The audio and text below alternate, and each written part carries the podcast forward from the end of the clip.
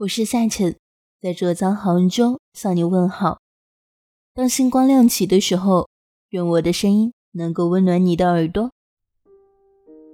每次圣诞节或者情人节什么的，我从不期望得到先生什么礼物。先生说，这种节日本意是好的，只是给商人利用了。又说，何必为了节日才买东西送来送去呢？凡事但凭一心。心中想着谁，管他什么节日，随时都可以送呀。我也深以先生的看法为是，所以每天都在等礼物。有一天，先生独自进城去找朋友，我不耐那批人，就在家里缝衣服。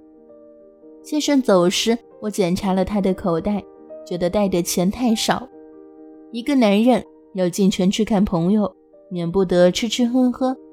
先生又是极慷慨的人，不叫他付账，他会不舒服的。就因为怕他要去一整天，所以又塞了几张大钞给他，同时喊着不要太早回家，尽量去玩到深夜才开开心心的回来。不要忘了，可以很晚才回来哟。站在小院的门口送他，他开车走的时候挥了一下手，等到转弯时。又刹了车，再度停车挥手，才走了。邻居太太看了好笑，隔着墙问我：“你们结婚几年了？”我笑着说：“快五年了。”那个太太一直笑，又问：“去哪里？”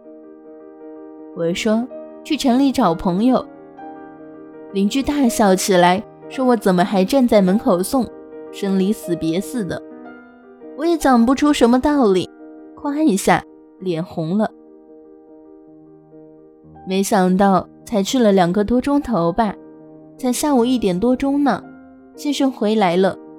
我抬起缝衣服的眼睛，看见他站在客厅外面，伸一个头进来问：“天还没有黑，我可不可以回家？”“当然可以回家喽，神经病！”我骂了他一句。放下待缝的东西，走到厨房，把火啪一点，立即做午饭给他吃。做饭的时候问先生：“怎么了？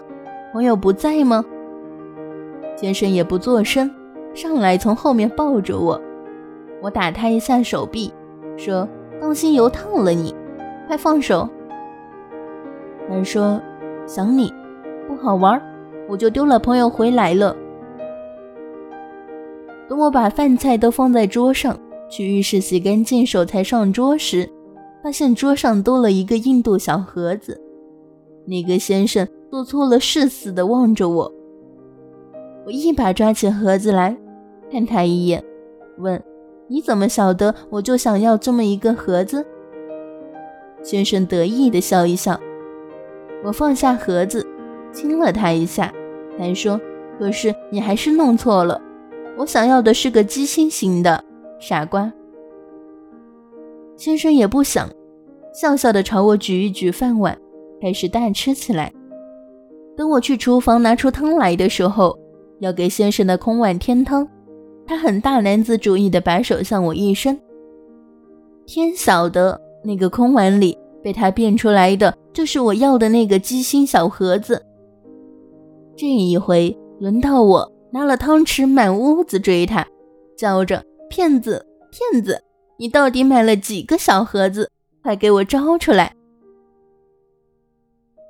八年就这么过去了，说起当年事，依旧泪如雨下。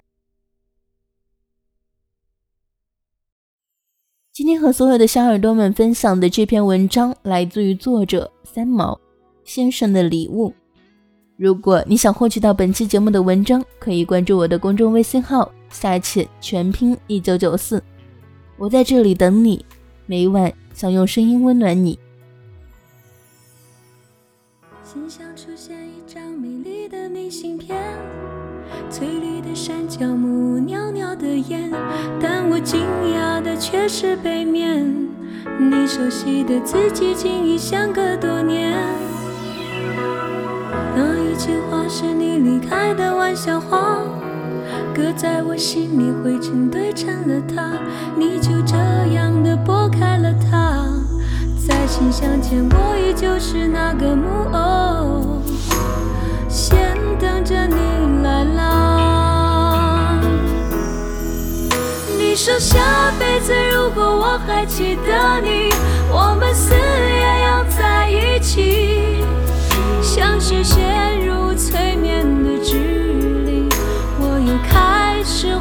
不行。好吧，下辈子如果我还记得你，你的誓言可别忘记。不过一张明信片而已，我已随它走入下个轮回里。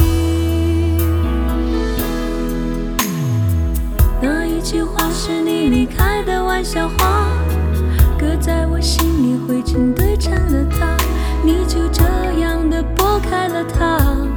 再次相见，我依旧是那个木偶，先等着你来啦。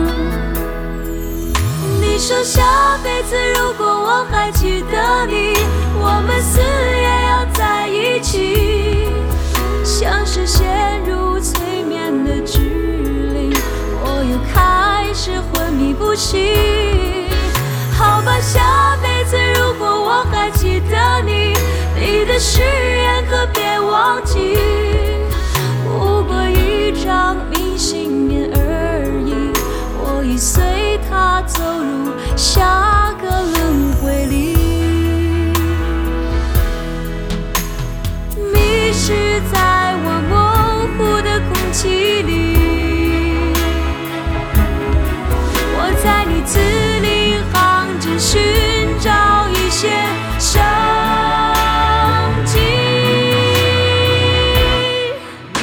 你说下辈子如果我还记得你，我们死也要在一起，像是陷入催眠的指令，我又开始昏迷不醒。